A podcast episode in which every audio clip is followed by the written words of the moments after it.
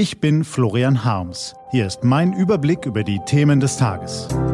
T-Online-Tagesanbruch. Was heute wichtig ist. Mittwoch, 22. April 2020. Unser Grundrecht ist gefährdet. Gelesen von Anja Bolle.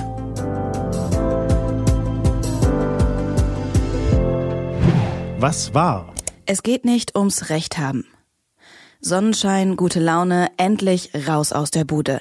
Wer sich in deutschen Innenstädten umsieht, kann die Szenarien vielerorts kaum mehr von normalen Zeiten unterscheiden.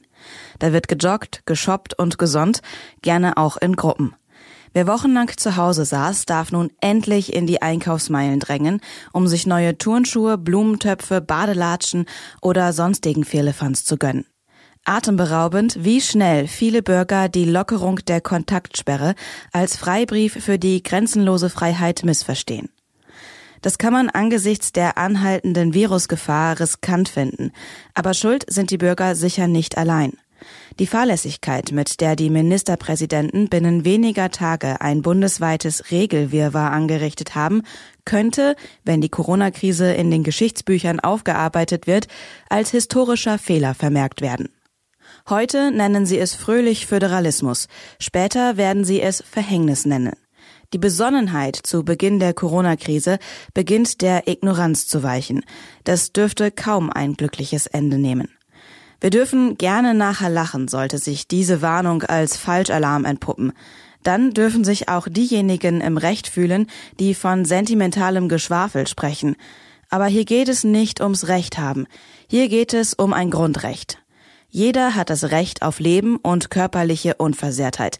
Grundgesetz Artikel 2.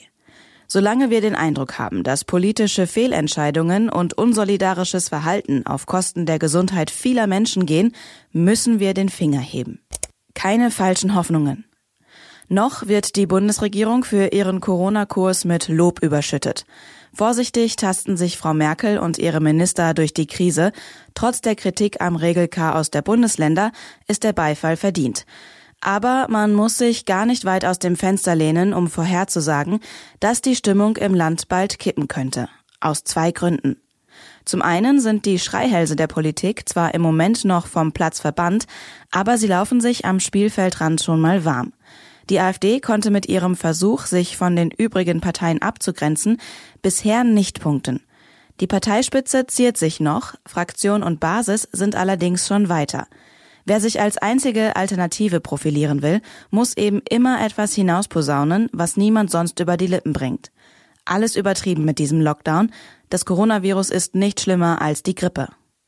Der gewohnte Mix aus verdrehten Fakten und kruden Verschwörungstheorien, in dem viele Aufwiegler wieder einmal ihre Chance sehen, hat in der breiten Öffentlichkeit zwar noch nicht gefruchtet, doch er zieht auf Facebook, WhatsApp, YouTube und Co. immer größere Kreise.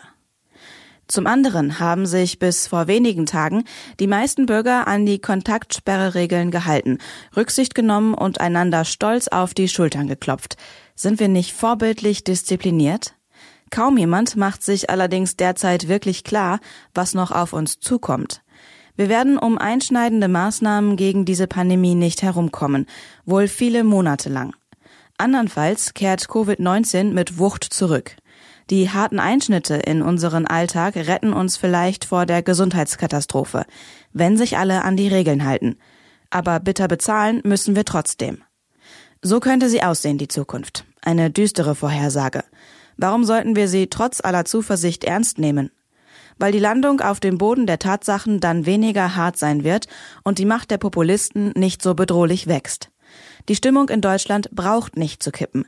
Nicht, wenn wir die Erwartungen an ein schnelles Ende des Corona-Schlamassels jetzt dämpfen und der Krise mit stoischem Gleichmut begegnen, statt mit falschen Hoffnungen. Was steht an? Die T-Online-Redaktion blickt für Sie heute unter anderem auf diese Themen. Der Virologe Jonas Schmidt-Schanasset warnt im Podcast Tonspur Wissen davor, das Coronavirus zu unterschätzen.